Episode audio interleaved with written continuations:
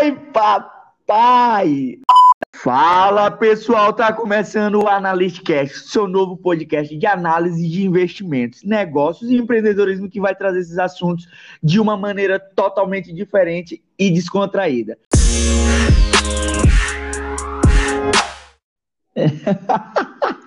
tá nervoso?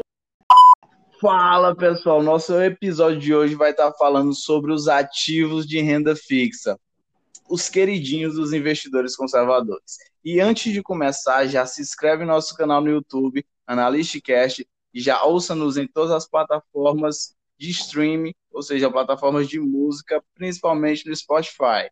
E é isso aí, Cassiano, vamos começar. Então, Falando aí bem dito, no episódio passado a gente falou muito sobre reserva financeira, sobre reserva de emergência. A gente começou a falar até um pouquinho sobre renda fixa. Porém, a gente vai falar um pouquinho mais. Então, o que é renda fixa? Como já foi mencionado né, no episódio passado, mas vamos especificar melhor, como você disse, a renda fixa ela é um termo que se refere a qualquer tipo de investimento que possui regras de remuneração bem definidas no momento da aplicação do título. Ou seja, é, ao investir em renda fixa, você sabe qual vai ser a rentabilidade futura desse investimento. Além de ser um investimento seguro, ele também proporciona uma rentabilidade, vamos dizer assim, baixa, porque devido à relação risco e retorno nesses tipos de investimento. Exatamente. E por que, que ela, é, ela é assim, melhor no perfil de investidor conservador? Porque o conservador é justamente isso. Ele preza pela segurança, ele quer um investimento no qual ele não vai correr nenhum tipo de perigo.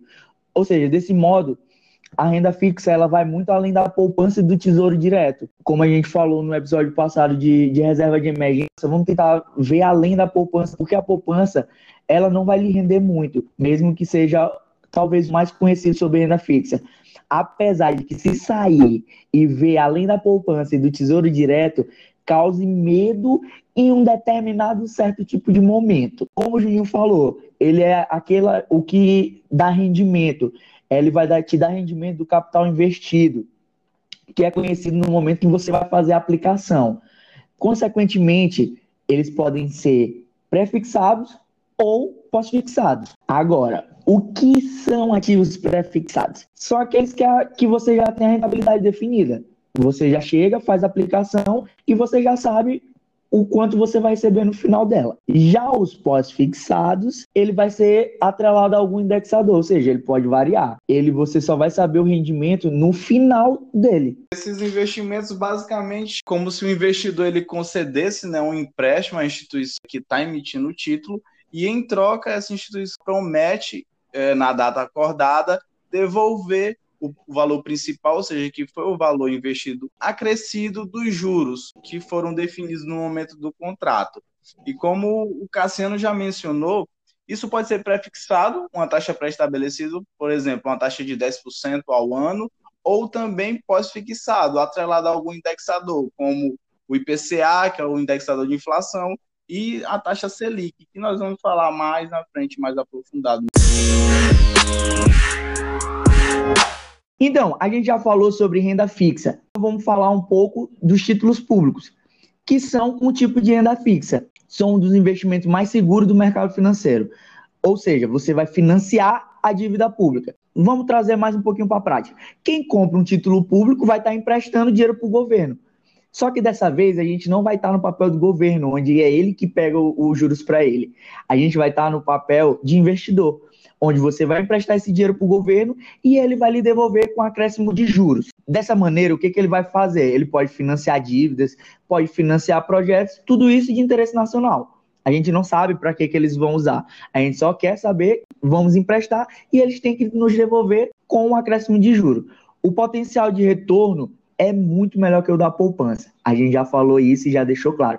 Vamos tentar esquecer da poupança. Além disso, esse, esse tipo de aplicação ele é considerado até mais seguro do que uma caderneta. Essa, Cassiano, é a única forma eficiente do governo dar dinheiro para o povo. É verdade. E olha que é difícil. É, os juros não são os melhores, pelo menos agora com 2% da Selic, mas anteriormente, em período passado, os juros já foram bem melhores. Já, e olha que já deu para pessoas investirem nisso e conseguirem montar algum tipo de empreendedor, ser algum tipo de empreendedor, montando algum tipo de negócio. Cara, um juros de 20% ao ano sem risco, vamos dizer assim, como já foi mencionado, né? É, esses títulos são emitidos pelo governo. Então, o governo faz isso com a finalidade de captar os recursos para financiar diversas ati atividades, referente tanto ao orçamento público, antecipar também receitas, também atuar na política monetária. Por que, que o título público? Essa é uma pergunta que eu quero que as pessoas que já começaram a nos ouvir respondam assim que, que for feito.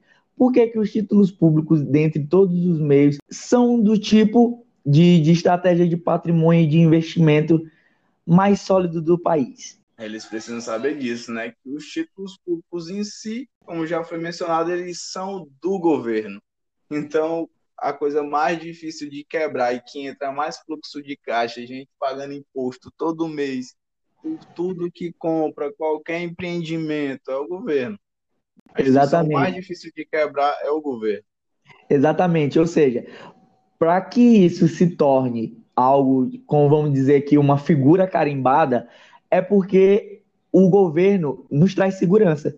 Como o Juninho falou, todo mês vai ter gente pagando imposto.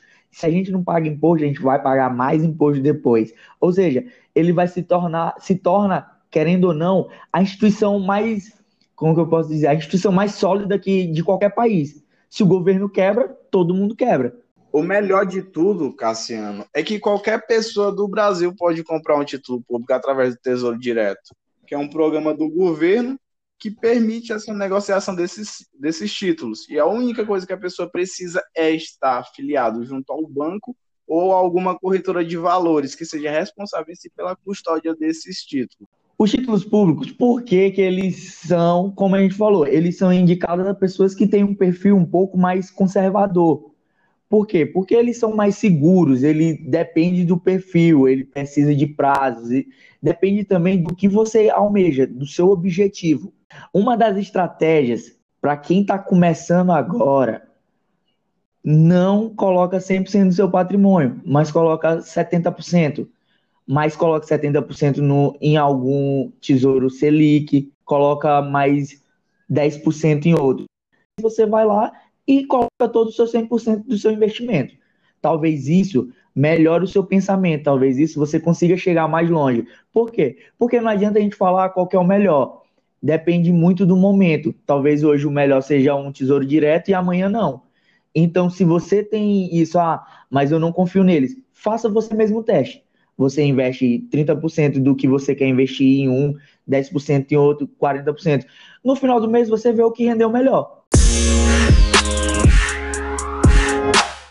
Risco de crédito, risco de liquidez, risco de mercado.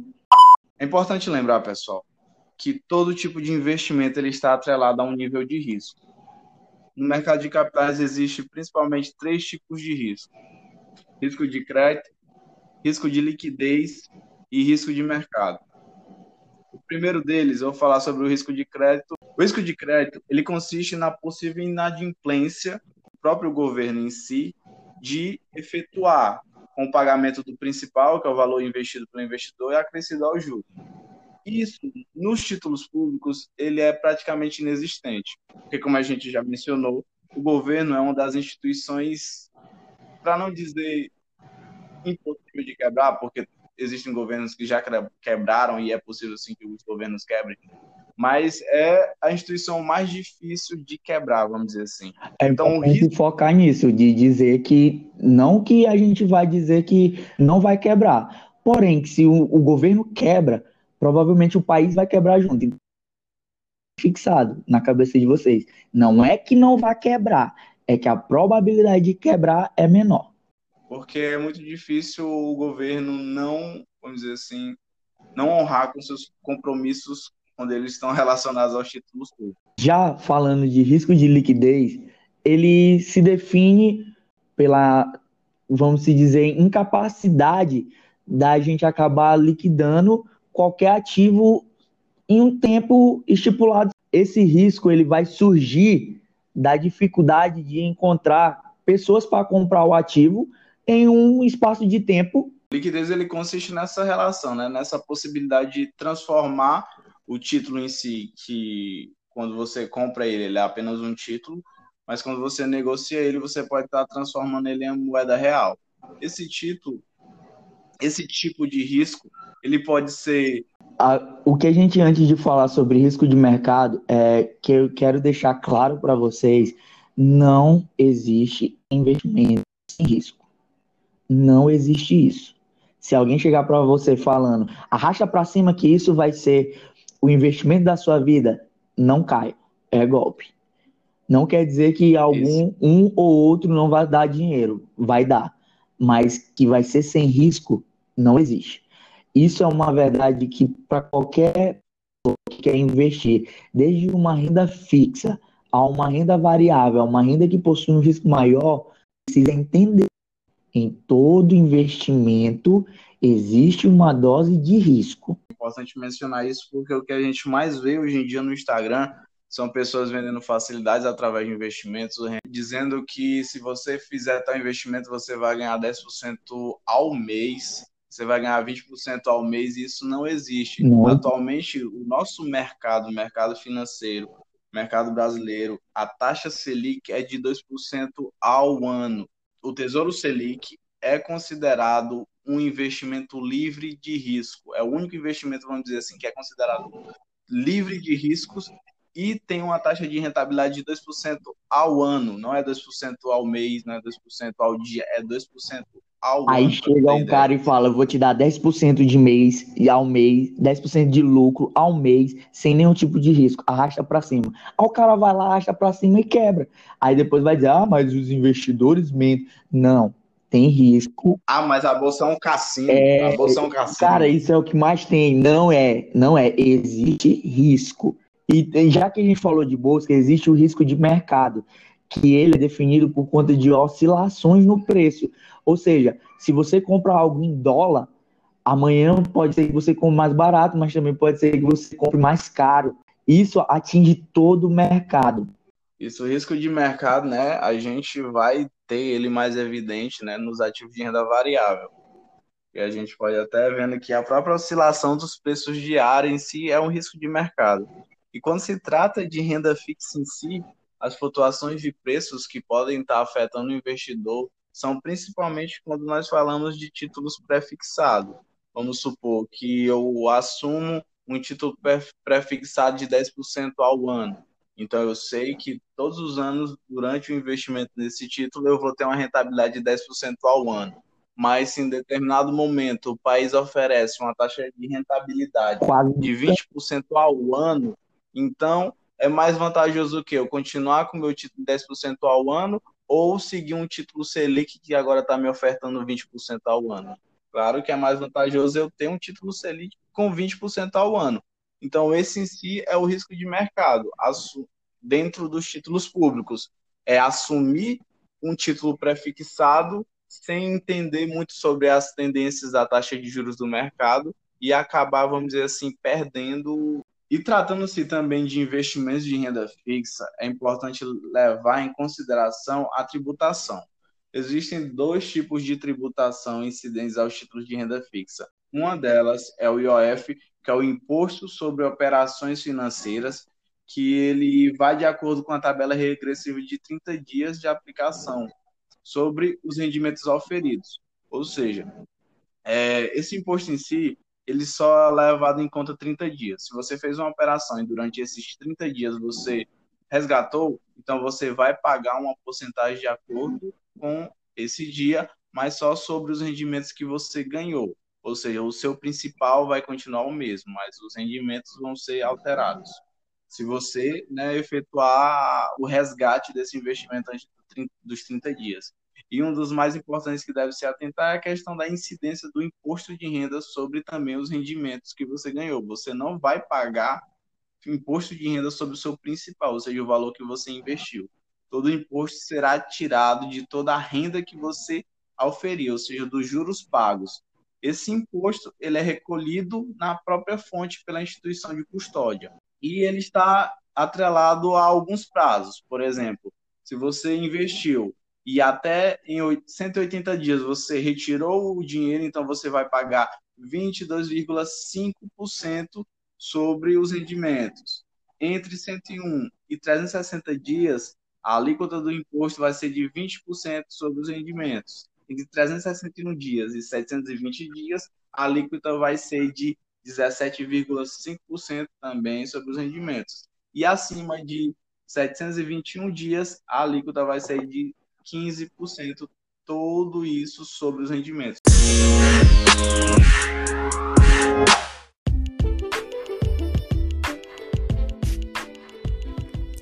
E esse foi o nosso podcast do dia. Espero que tenhamos respondido as dúvidas principais a respeito dos títulos de renda fixa, em específico os títulos públicos. E já siga em nossas redes sociais, se inscreve no nosso canal lá no YouTube e também já segue aqui nas principais plataformas. E o próximo episódio nós vamos falar a respeito dos tipos de títulos públicos e como você pode estar fazendo investimento em qualquer um deles. E é isso aí, pessoal. Obrigado e que todos tenham uma ótima semana.